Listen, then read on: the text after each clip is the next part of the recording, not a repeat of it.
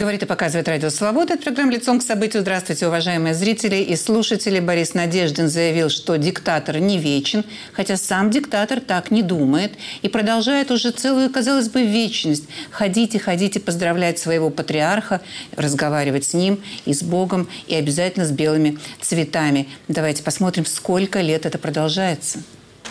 Немного теплее за стекло, но злые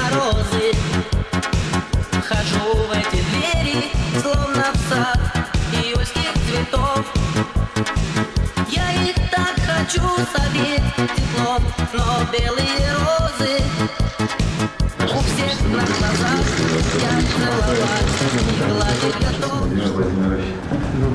поздравляю вас. Благодарю вас сердечно. Сердечно вас благодарю. Благодарю вас сердечно. Спасибо. Спасибо за что Да, спасибо большое вам.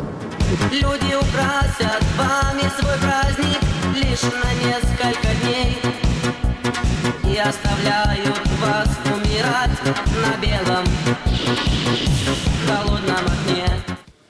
Ничего тут никто не собирается ни на каком холодном окне, огне, огне, окне.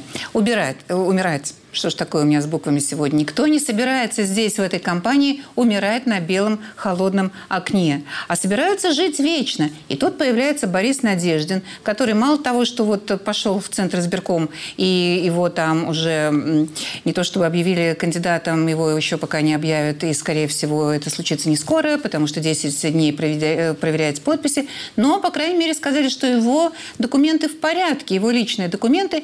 И этот неблагодарный человек, едя в- в- едва выйдя из Центра избиркома, обратился к следующим гражданам со следующим заявлением. «Диктатуры не вечны, и диктаторы», написал Борис Надеждин, и заявил, что многие граждане России и других стран, где режим только притворяется демократией, склонны терять веру в демократические перемены. Надежду на них я уже старалась, э, стараюсь вернуть. Рассмотрим исторический пример.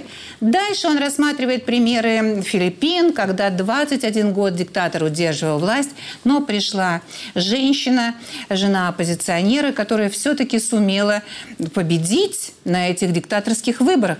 Он, конечно, думает, что его ждет примерно такая судьба, по крайней мере, он предлагает себя в качестве носителя такой судьбы, и заканчивает он это такими словами. И мы с вами продолжаем бороться, мы с вами продолжаем бороться за то, чтобы диктатор не был вечным, говорит Борис Надеждин. С нами Андрей Колесников. Андрей, здравствуйте.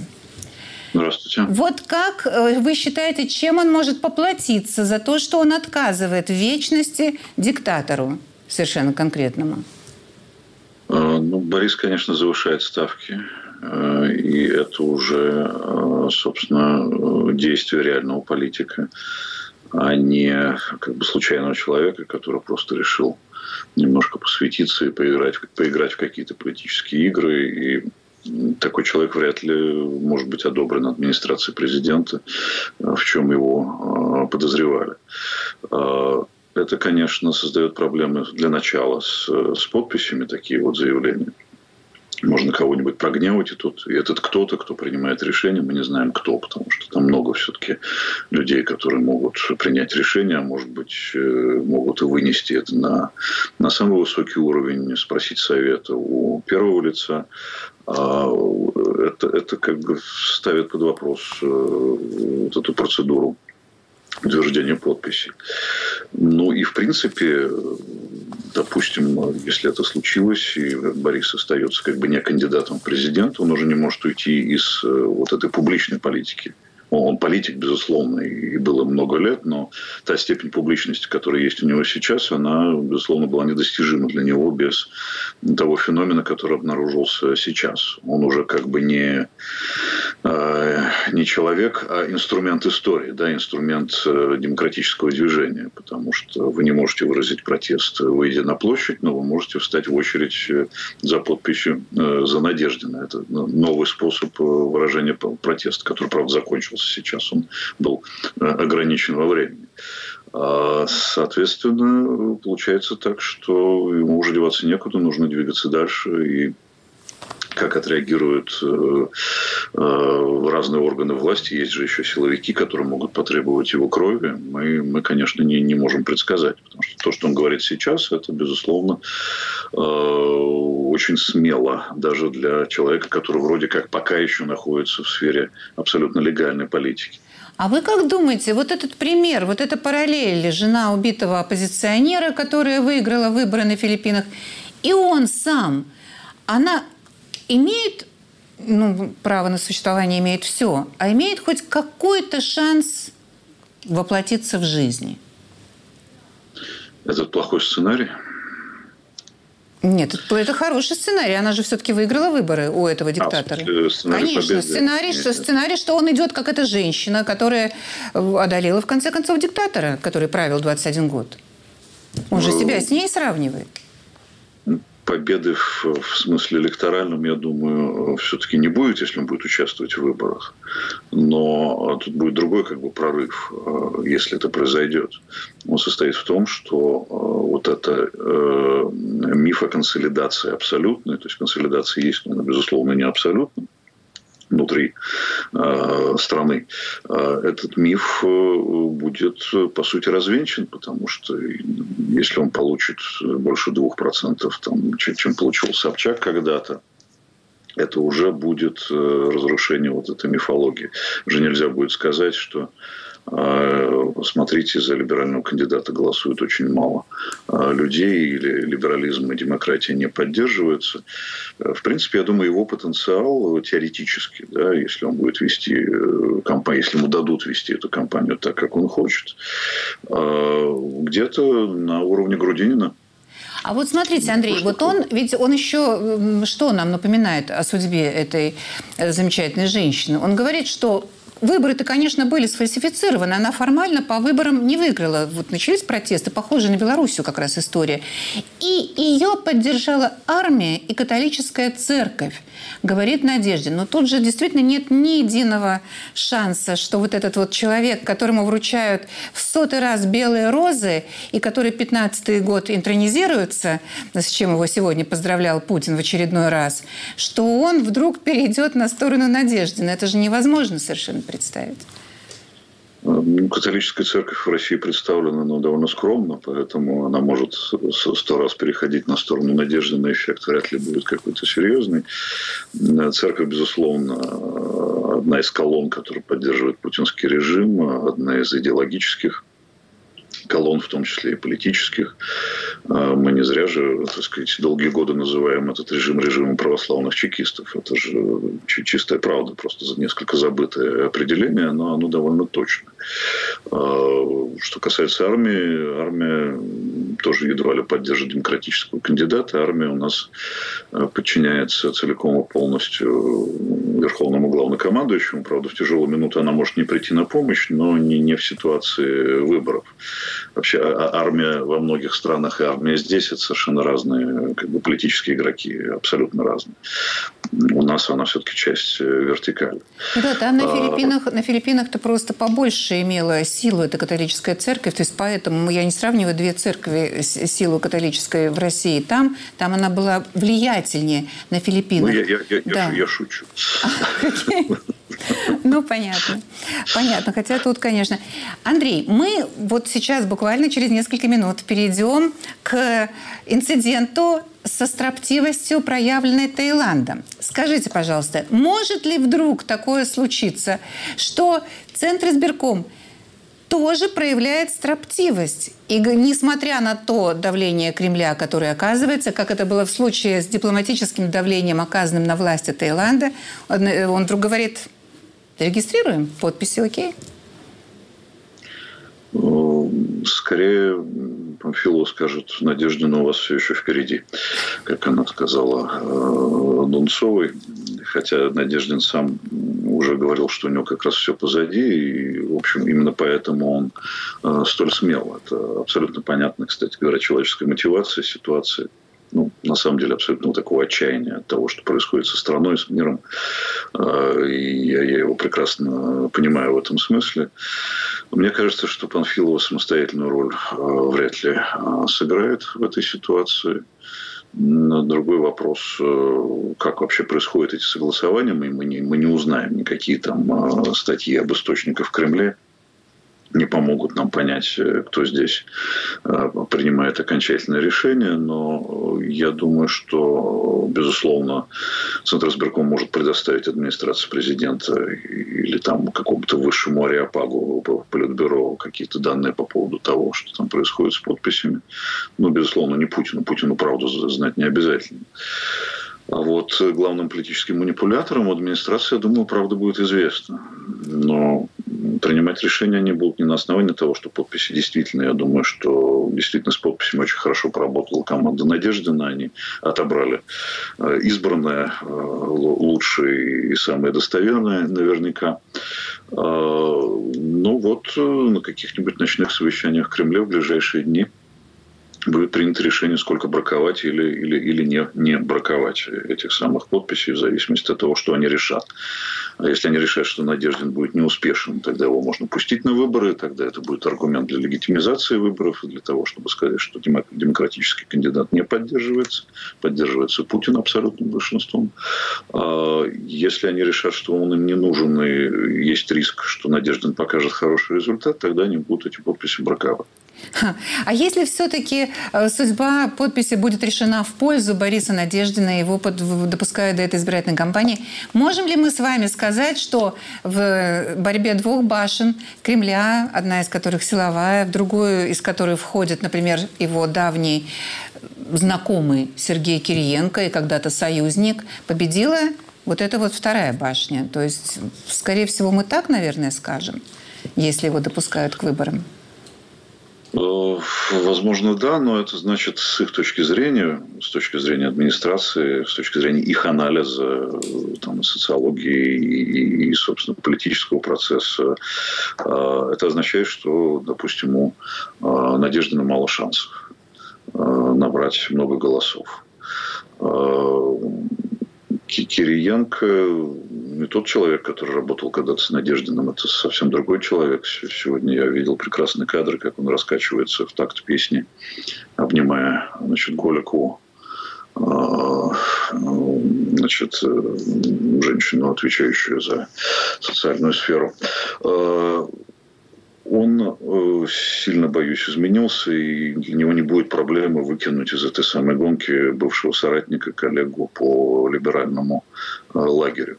Ну да, нет, насчет, вы, я, насчет выкинуть я не спрашивала. Это очевидно, что если они выкинут, это понятно. А вот если не выкинут, вот, вот я об этом, что мы тогда должны думать, если его не выкинули. А тогда, возможно, они, э, у них останется надежда на то, чтобы договориться с Надеждиным, чтобы он вел кампанию каким-то образом не так, не так ярко, как он ее начал. Угу. Мне кажется, что Борис Борисович уже не, не, не остановить. Он, он уже пошел как таран. И даже если он не будет уже участником этой гонки, он, он по сути будет ее участником, потому что он будет продолжать свою политическую активность когда если ее не остановит э, какой-нибудь правоохранительный орган, не приведи Господь. Да, я тоже не думаю, что они его под себя приспособят каким-то образом. Спасибо, Андрей.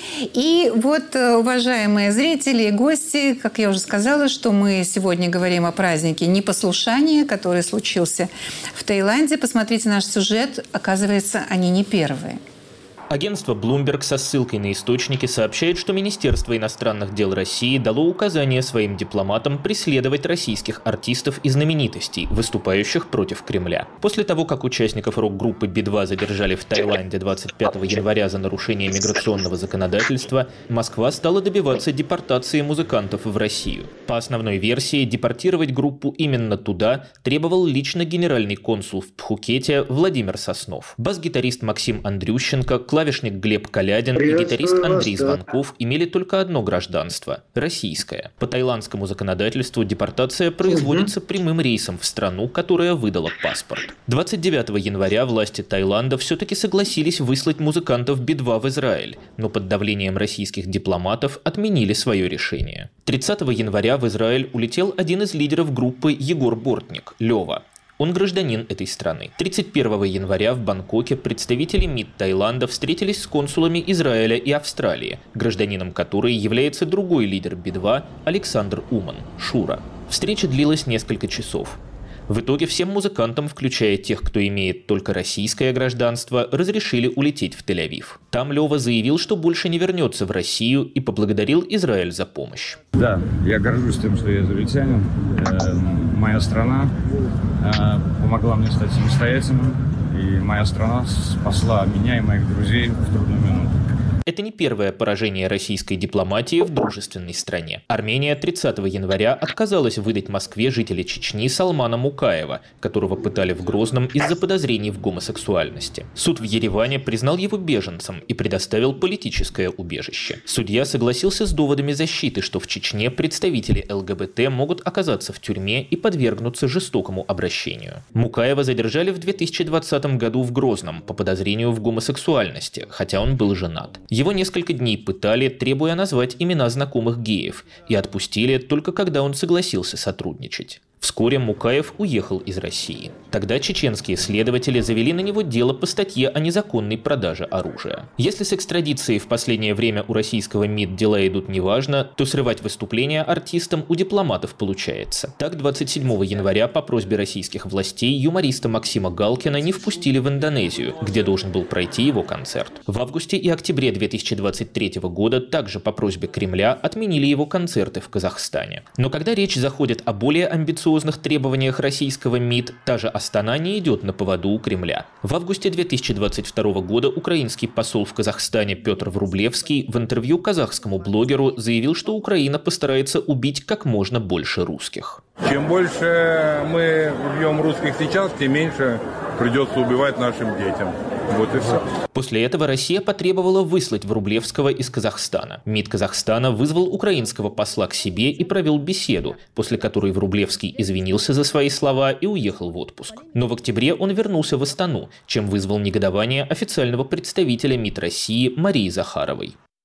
Глубочайшему сожалению, заверение о том, что этот бандеровский эмиссар никогда не вернется в Астану, не выполнены. Данный персонаж вновь объявился в столице Казахстана. Причем явно не для того, чтобы просто собрать свои вещи и забрать семью. Не таясь, он посещает дипломатические приемы в качестве главы дипмиссии. МИД Казахстана ответил, что заявления Захаровой диссонируют с характером союзнических взаимоотношений России и Казахстана и вызвал российского посла Алексея Бородавкина. Требования Москвы выслать Врублевского Астана так и не выполнила. 19 октября президент Украины Владимир Зеленский сам освободил Врублевского от должности посла в Казахстане.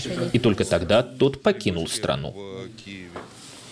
Итак, с нами на связи Рубен Миграбян. Рубен, здравствуйте. Приветствую вас. Вот очень интересно ваше мнение об этих происшествиях. Таиландском, ну, конечно же, все, что случилось в Армении, в Казахстане. Считаете ли вы, что уже есть некая тенденция, что на этот мит Российской Федерации можно забить? Или это случайно, это нельзя никаких выводов таких делать уже далеко идущих? Ну, в общем-то, поведение российской дипломатии уже не выдерживает никакой критики. И э, такое впечатление, что имеем дело с абсолютно невменяемыми людьми, которые не только не ведают, что творят, но и не ведают, что говорят. И вообще, что можно требовать, а что нет. И мы видим, что в таком отношении ко всем этим запросам российского МИДа, в общем-то, мнения очень многих совершенно разных стран, в общем-то, созвучны. И все представляют, как относится российское государство к собственным гражданам, как относится российское государство к гражданам соседних стран, и из этого делают, да, ну, скажем так, орг-выводы и поступают сообразно им. Э, вот э, в Ереване, вот тоже в вашей ленте новостей, которые вы накануне продемонстрировали, был сюжет о чеченце, который оказался в Ереване, и на него э, было заведено дело по совершенно дикой статье, и запросили его экстрадиции. Естественно, армянское правосудие просто отвергло такой, такой запрос и дало парню э, политическое убежище. А могло не отвергнуть? А могло не отвергнуть. Ну да, теоретически могло, но так как э, мы тоже следуем э, логике верховенства закона, то получается, что не могло. Потому что э, мы бы просто, наше правосудие бы просто немного отсрочено, но убило бы этого человека или дало бы его убить. Мы знаем, что происходит с такими людьми, тем более в таком субъекте России, как Чеченская республика сегодня. К сожалению, при моем очень большом уважении вообще к чеченской нации. Но там сейчас порядки такие совершенно неприемлемые, и этот парень является жертвой таких порядков. Вот, собственно. Спасибо вам, Рубен, за этот комментарий. И перед тем, как Андрею слово передать, я хотела бы, чтобы он как и все зрители, увидели опрос москвичей, которых мы спрашивали, почему российские дипломаты так настойчиво добивались выдачи этих музыкантов, зачем они им. Скажем так, что участники группы Би-2 во главе с своим руководителем нарушили миграционное законодательство и законодательство Таиланда, королевство Таиланд. За это понесли ответственность. Куда им возвращаться, это их не дело. А то, что они сделали для нашей страны, это уже неоспоримо и не, под, не подлежит обсуждению. Они приняли свою сторону, высказали свое мнение и несут за это ответственность. Поэтому они и захотели сюда возвращаться. А то, что говорят, что настаивал российский консул, чтобы они вернулись в Россию, это, извините, просто мнение журналистов. Если бы кто-то захотел, они были бы здесь. Ну, правильно, а как? Это э, граждане э, России, в общем, наши, в общем, граждане. Поэтому они, в общем, должны быть не посажены там за, в общем, нарушение э, визового, в общем, режима, а должны быть, в общем, депортированы на родину. Не знаю почему. Может быть, просто показать кому-то, что вот, может быть, так, мы вас вернем. Ну, я желаю им хорошо провести свое время, чтобы их обратно отправили в Израиль, если им там нужно. Они в Израиле пусть отдыхают. Если в России им плохо, пусть они переезжают. Они богатые люди, Би-2, наверное, у них деньги есть, поэтому они должны самостоятельно решать, как им жить. Ну, мне кажется, именно настаивали на возвращении в Россию, чтобы они не распространяли свое творчество за границей. Ну, мне кажется, что это зависит от текущей политической ситуации, сложившейся в стране, мне так кажется. Ну, все. Ну, а так, я считаю, Би-2 хорошая группа, пусть живут там, где хотят. У многих гражданство Израиля, это не секрет ни для кого. А то, что просили Россию, видимо, у них с налоговой инспекцией не в порядке все. Да не, не то чтобы напугать, мне кажется, их просто вернуть хотели, потому что, ну, нравятся они здесь. Да и нам нравится тоже. Вот мы только что Би-2 слушали. Ну, я не знаю, наказать или нет. Им скорее просто хочется, чтобы как можно меньше людей, которые э, действительно имеют важность, а артисты имеют на самом деле в, в масштабах времени, артисты, писатели — это люди намного более влиятельные, чем не знаю, прокуроры и президенты и так далее. Им хочется, чтобы эти люди, да, ну, выбирали, скажем так, ну, как бы сидели здесь. Не знаю, я всю правду все равно не знаю. Гнобят они Россию, не гнобят, там э, пишут, что гнобят, поэтому, ну, не знаю. Это надо спрашивать у дипломатов, по какому поводу они хотели депортировать их сюда. Может, у них какие-то вопросы есть, я не знаю. Может, там, там есть какая-то, какой-то вид обиды, может, на этих артистов, потому что, ну, они же, как бы, ну, наши, да, уезжают в другую страну, как бы платят там налоги, платят за еду, за все, как бы люди туда тоже приезжают на их концерты посмотреть, да, то есть опять же заезжают в другие страны, как бы, ну, оставляют там деньги. Может, в этом проблема, но не знаю, ну, слишком кардинальные меры, мне кажется. Понятия не имею.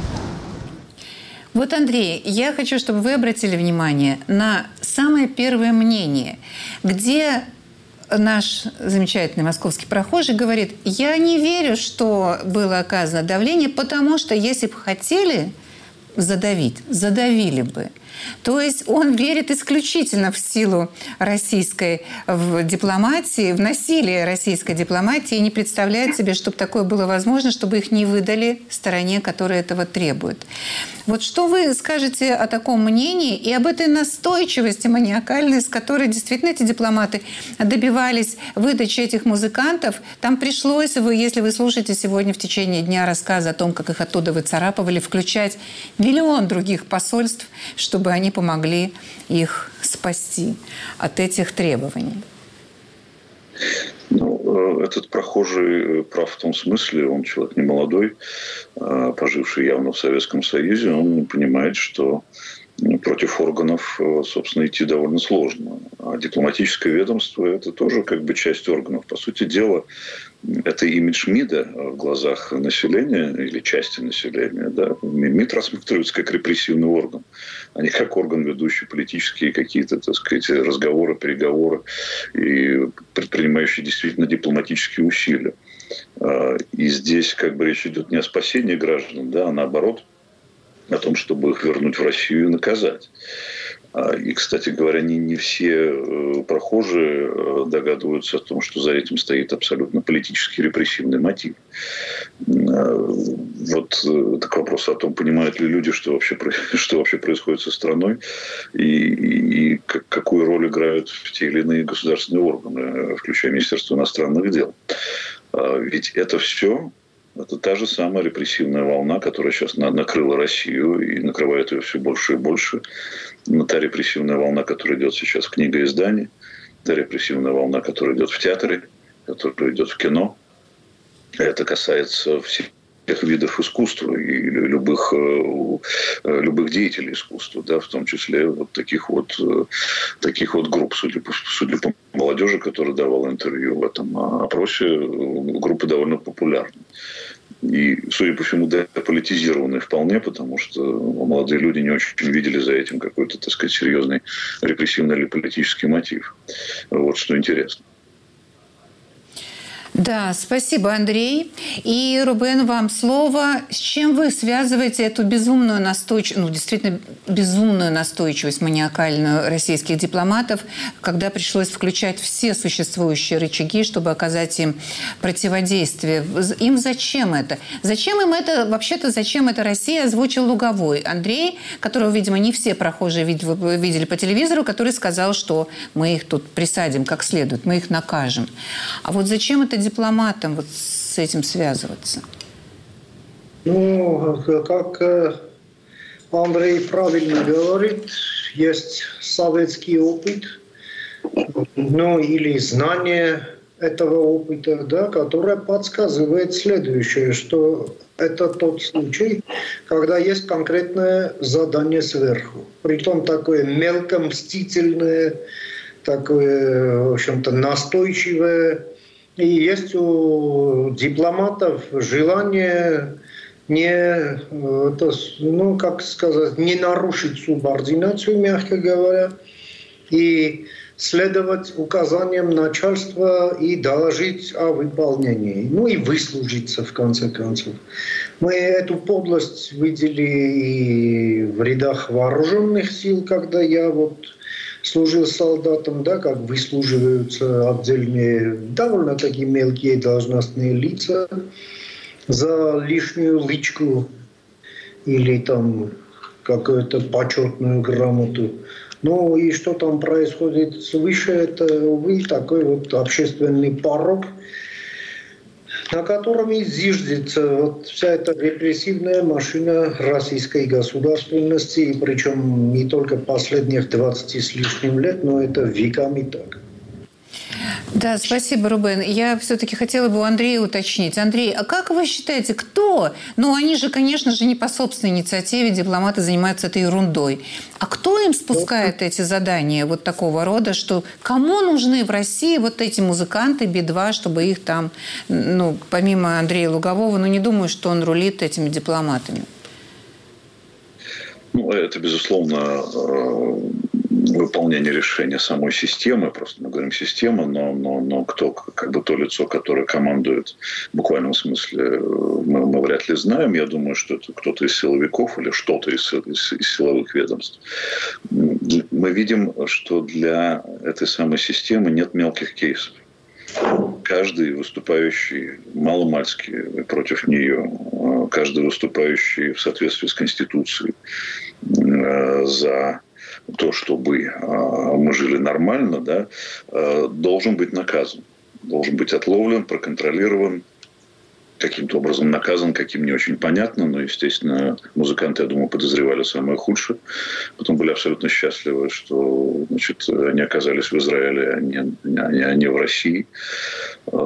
И э, здесь вот действительно нет, э, нет ничего мелкого для, для, э, для МИДа, который является частью этой системы и исполняет ее команды, оформляет их соответствующим образом и еще дает устами там, и Лаврова, и Захарова идеологическое обоснование тому, что происходит.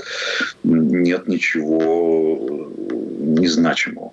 Вот, вот каждый жест, каждое слово, каждое неосторожное движение подлежит немедленному шельмованию, осмеянию, наказанию и так далее. Мы это видим еще раз повторю, а, во всех сферах э, вообще человеческой жизнедеятельности, в сфере искусства, естественно, тоже. Андрей, спасибо. И, уважаемые гости, сегодня произошла такая любопытная история. Российские депутаты писали письмо своим, я не знаю, можно ли это назвать коллегами, но они в Конгресс США обратились в письменном виде, с письменным заявлением. Давайте послушаем спикера Володина. Сбит самолет, осуществляющий гуманитарную миссию. Самолет, где находились военнопленные, самолет, который не представлял никаких угроз для вооруженных сил Украины, находился на территории Российской Федерации. Об этом речь идет. И это террористический акт. Это нападение на судно, занимающееся доставкой военнопленных, гуманитарная акция.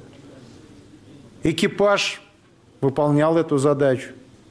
Его сбили. Ответственность руководство Украины должно понести. Что касается Конгресса и тех, кто входит в его состав, они должны знать, кому поставляют оружие. Вот, Андрей, я хочу, чтобы вы сказали слова, э, может быть, удивления или поддержки, я не знаю, такой формы контактов. Я что-то не припоминаю ничего подобного за последнее время. Вот он говорит, мы пишем письмо, ну как вам, ну, ну побойтесь Бога, господа, ваше оружие идет туда-то, туда-то. Что это было? Ну, запорожцы пишут письмо к турецкому султану, а, или все-таки как-то помягче. Лучше бы они с этим конгрессом как бы э, контактировали по поводу мира, а не по поводу трагических событий. Скорее всего, так сказать, это трагическая случайность, безусловно. А здесь э, очень важно было Думе показать свою субъектность и выступить по этому поводу. Это нормальная политическая технология. По этому поводу выступал и Путин – Э, примерно с теми же словами. И, э, естественно, Кремль ухватился за этот кейс э, трагический и выжимает из него вот все, что только можно выжить с точки зрения пропагандистских усилий. Естественно, когда идет обсуждение такого рода кейсов, забывается вся логическая цепочка этому предшествовавшей. А кто, собственно, вошел на территорию Украины? А с чего все это началось? А, какие были жертвы, какие были инфраструктурные разрушения? А, об этом, естественно, не вспоминается. Но это достаточно эффективно, я думаю, работает в с, на, на ту аудиторию, которая является верной аудиторией телевидения, э, на тех людей, которые, не имея собственного мнения, заимствуют его э, или у телевизора, или у официальных лиц. Так что, естественно, они сейчас из этой истории выжмут все, все соки возможные для того, чтобы обвинить Украину во всех грехах. Ну и вот кому, мы, кому, кому они апеллируют, это тоже очень симптоматично. Да, вот Кто, чего и какой реакции они ждут? Они чего хотят-то? Вот они говорят, вот вашим патриотам сбили самолет с украинскими военнопленными и с нашими летчиками. А чего хотят они вот в итоге получить в ответ? Какое письмо? ну, как бы, так сказать, якобы содержательный мотив – это вот перестаньте поставлять оружие Украине. А, что выглядит э, пикантно, когда сегодня Европа одобрила гигантскую значит, финансовую помощь Украине, продемонстрировала единство в этой самой помощи. А, но это еще и э, симптоматика того, кого считает, э, собственно, не Дума, а как бы путинская Россия стороной переговоров. Это Соединенные Штаты. По-прежнему хочется быть равным, равным Америке по-прежнему у нас американоцентричное представление о мире. Мы должны быть примерно равны им, что все равно да, у нас многополярная система, но мы-то понимаем, кому мы равны и где эти самые полюса. Все, все, все как было, так и осталось. Главная Америка, и мы тоже самые главные. И мы вот с, ними, по сути дела, занимаемся этой самой прокси-войной. Они же не пишут письмо Макрону, а, хотя Патриот, понятно, да, э, чья. Но, так сказать, могли бы кому-нибудь еще написать. В ООН, например, написать. Ну, это игра. Безусловно, это политтехнологическая игра, абсолютно как бы, понятная. Но не такие письма нужно писать американцам, не на этом уровне с ними разговаривать, и, и не о том. А не, а, не о том, как э, убивать людей, о том, как их спасать, как, как строить мир, как избегать ядерной войны. Вот об этом стоило бы поговорить э, парламентариям с конгрессменами. Спасибо, Андрей. И Рубена я также хочу спросить. Вы на расстоянии находитесь от этой истории. Вы доверяете словам? Вчера прозвучали эти слова. Вот мы несколько эфиров посвящали этому самолету. Вот Путин сказал, что это патриот, эти ракеты американские. Дума вообще подписалась под тем, что это патриот, и инкриминировала это все Конгресс США. А вот вам кажется, что да, действительно, расследование прошло объективно, и вы тоже, если вам такие люди, как Путин и депутаты Госдумы говорят, что это был патриот, и это было вот так, то вы склонны этому доверять. Вам достаточно ну, уже информации. Э, знаете, как э, репутация – это штука липкая. А дурная репутация еще более липкая. Так вот, у этих людей репутация такая, что даже если бы они представили должные доказательства – то к этому тоже нужно было бы отнестись довольно-таки скептически и все проверять и перепроверять. А тут мы слышим только слова. И тут припоминается Лавровская «нас там нет» или путинская, да? Поэтому э, вообще о чем говорят эти люди в Государственной Думе и куда они там письма пишут, это абсолютно никого не интересует, потому что кто эти люди? Да, вроде как законодатели избранные, но этих людей, независимо от того, как их зовут или как зовут их партии, у них есть только один единственный избиратель, благодаря которому или выбору которого они в этом здании, в этом зале находятся и там самоутверждаются у микрофонов. Да? Э, имя человека тоже известно, да, это Владимир Путин. Э, ну вот, э, нужно было отыграть свою арию, спеть, скажем так. Вот они и спели, а дальше какой это возымеет эффект завтра, послезавтра, ну, их самих это абсолютно не интересует, как и не интересует американских конгрессменов, ну и таких э, граждан, как мы с вами. Поэтому тут уже не важно, как, э, во что это выльется, важно, что ария спета. И это угу. зафиксировано. Вот, тут спасибо так. вам. Да, ария спета, но, тем не менее, как бы надо ее вроде бы и разобрать, что эти ноты, которые прозвучали в арии, поэтому с нами Михаил Притула, военный эксперт. Михаил, здравствуйте. Вот уже их много. Группа товарищей Путин, который говорит, это американская ракета «Патриот».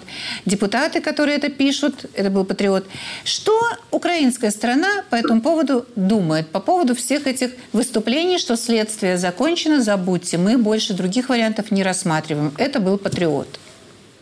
Это следствие, прошу прощения, именно тех э, структур, которые э, сказали, что самолет Качинского сам упал? Это следствие тех людей, которые не сбивали МH17? Ну и так далее, можно перечислять еще до. Поэтому доверия, во-первых, этим структурам нету вообще никакого. Ну, просто от слова за принцип. Относительно того, э, мог ли там быть использован патриот? Э, прошу прощения, а зачем? Зачем в данном случае использовать патриот? Для стрельбы по медленной, огромной цели, которая летит прямо линейно по предсказуемой траектории, э, вблизи э, границы с Российской Федерацией. Более того, не только вблизи, а вблизи района боевых действий. Как известно, патриоты они используются для защиты важных объектов. В этом нет логики. А вот э, дело в том, что там расстояние от границы до места сбития самолета всего-навсего 40 километров или 45 километров. Это э, расстояние вполне э, достижимое с большим перекрестом для армейского комплекса БУК. То есть вот БУКом сбить могли любой самолет, который летит там. Могли ли сбить патриотом? В этом нет смысла тратить э, дорогую ракету для того, чтобы сбить российский военный самолет. Ну, то есть вот здесь уже ложь. Не будут БУК использовать. А что, а каким выводом приходит, украинская же страна тоже ведет следствие, каким выводом она приходит сейчас, вот, может быть, промежуточным на этом этапе? Вы знаете, у нас очень э, сложная позиция, очень сложное положение, потому что э, россияне сказали, что там были украинские военнопленные, и если их там не было, а их, скорее всего, что там не было, они пойдут на любую подлость для того, чтобы уничтожить наших военнопленных и сказать, что они там были. Вот по следам, которые остались от э, этого Ил-76, то есть по отсутствию этих следов таковых, то есть его разнесло э, очень мелко на большом расстоянии. Это говорит о том, что внутри было какое-то оборудование, которое имело э, взрывчатку. То есть это, возможно, были ракеты, которые взорвались, и, естественно, их разбросало самолет на большом расстоянии. Падал он с небольшой высоты. При падении таких, э, с такой высоты и такие объекты, когда падают, мы исторически видели очень много таких фактов, то, как правило, они остаются э, как бы лежать кучкой, и их не разбрасывают на большое расстояние. А здесь мы видим ну, просто в полном смысле слова, это мокрое место, и все, и больше ничего. То есть это был взрыв.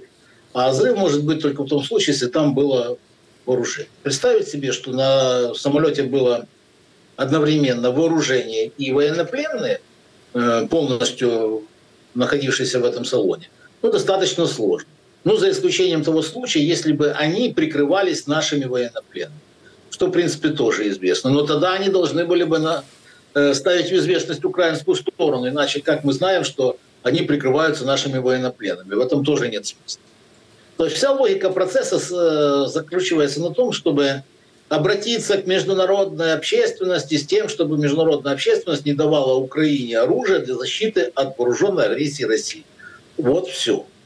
Больше другой логики в этом нет. Я уточню, а по людям не было никакой от них информации дополнительной, где они те, которые якобы были в самолете. Ничего вы за это время, которое прошло уже... Информация, которая была, это от... Э, ну, от Захарова, да, это мы знаем. 65 человек, 17 из которых в этом списке были обменены еще 3 января.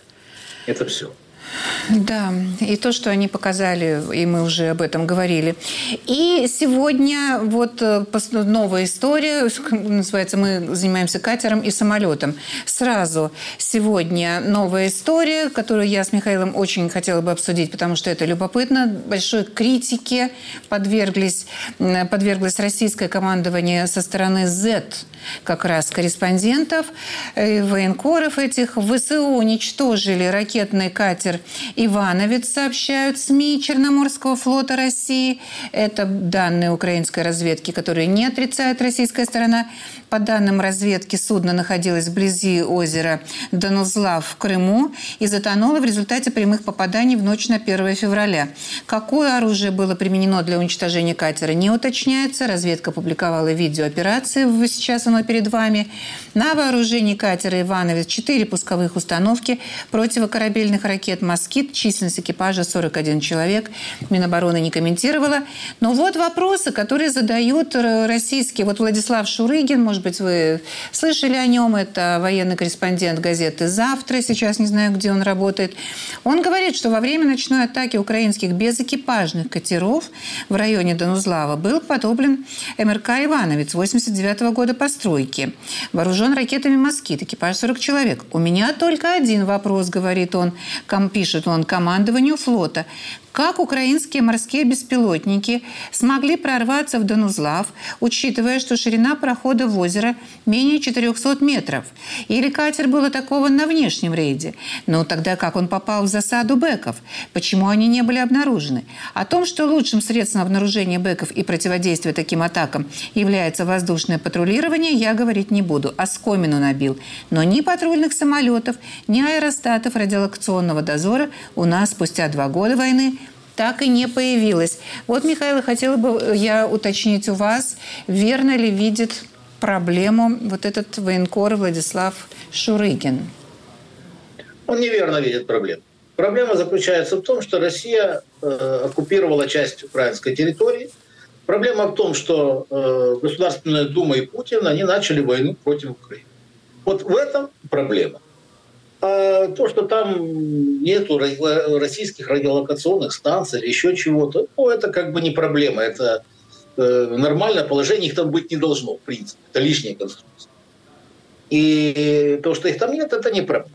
Более того, часть радиолокационных систем уже уничтожена Украиной э, с помощью крылатых ракет, ракет «Нептун», э, с помощью ну, различных методов, беспилотников – то есть то, что они потихонечку теряют свои радиолокационные свойства, ну, это нормально, это, вот это не проблема, это хорошо.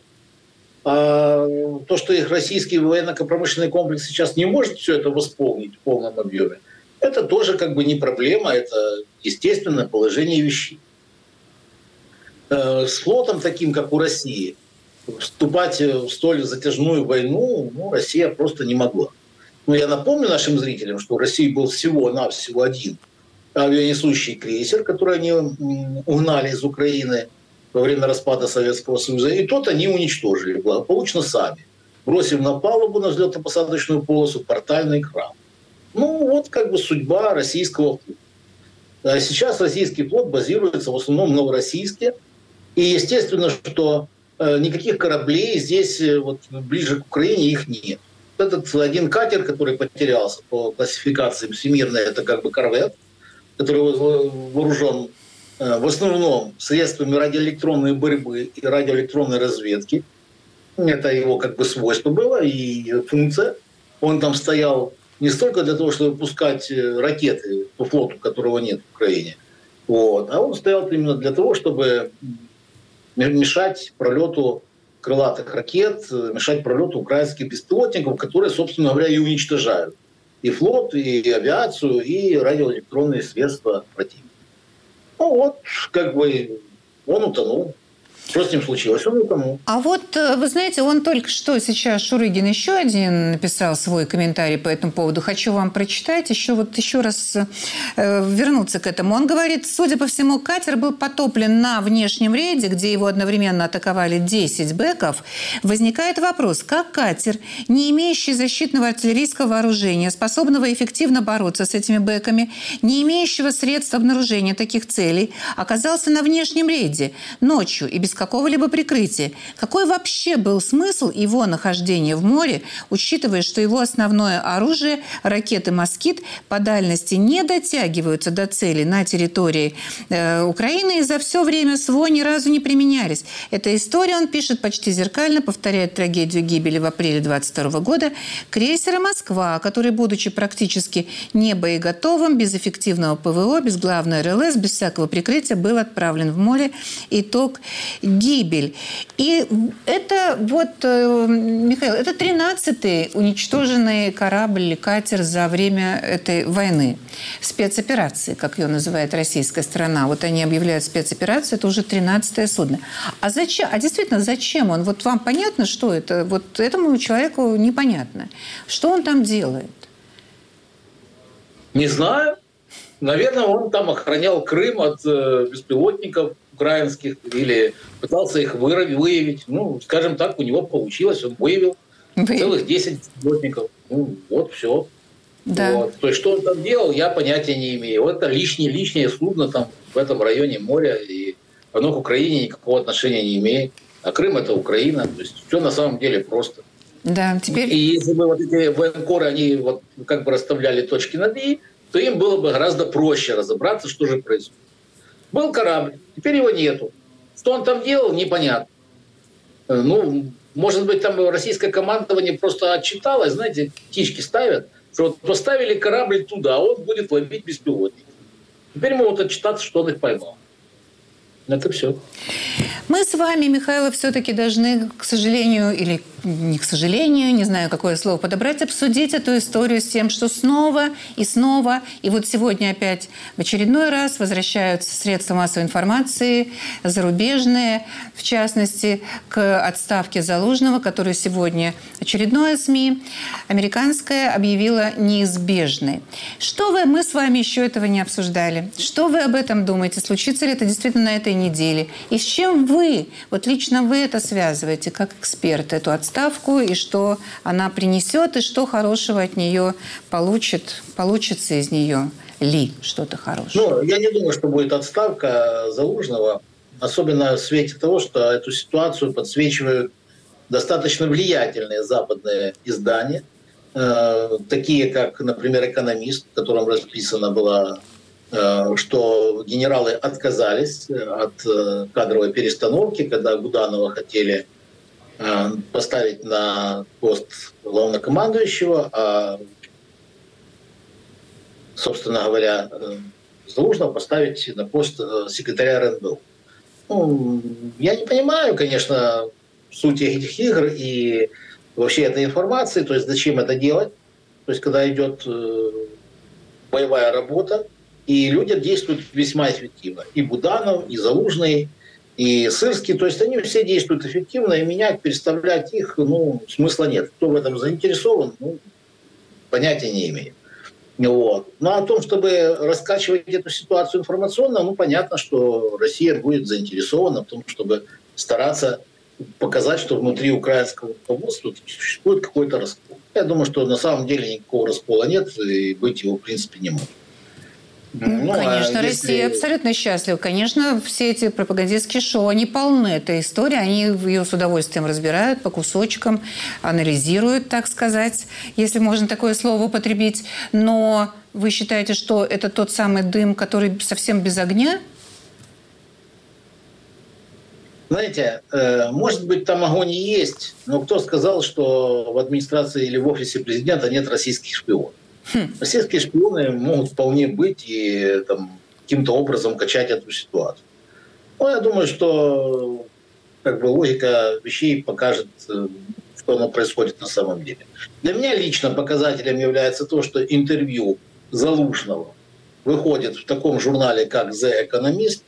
Это очень влиятельный экономический журнал, скажем так, один из ведущих экономических журналов в мире – и так как в эту ситуацию подсвечивает именно этот журнал, то есть для меня это является э, знаковым маркером того, что на самом деле перестановок никаких не будет.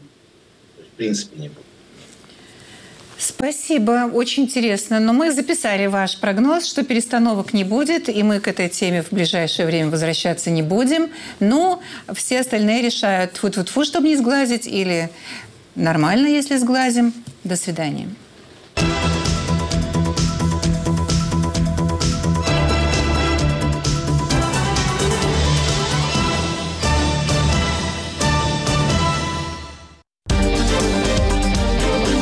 Если вы испытываете трудности с доступом к сайтам Радио Свобода, Свобода.орг, Сибреал.орг и Севреал.орг, воспользуйтесь VPN-клиентом.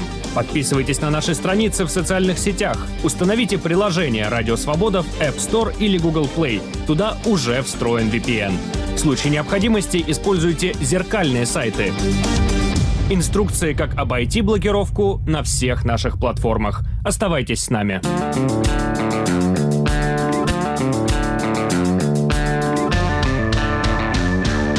Студия подкастов «Радио Свобода». Человек имеет право. Время свободы. Американские вопросы. Кавказ подкаст. Атлас мира. Цитаты свободы. Скучно не будет. Слушай на всех подкаст-платформах. Просто надень наушники. Подкасты «Радио Свобода».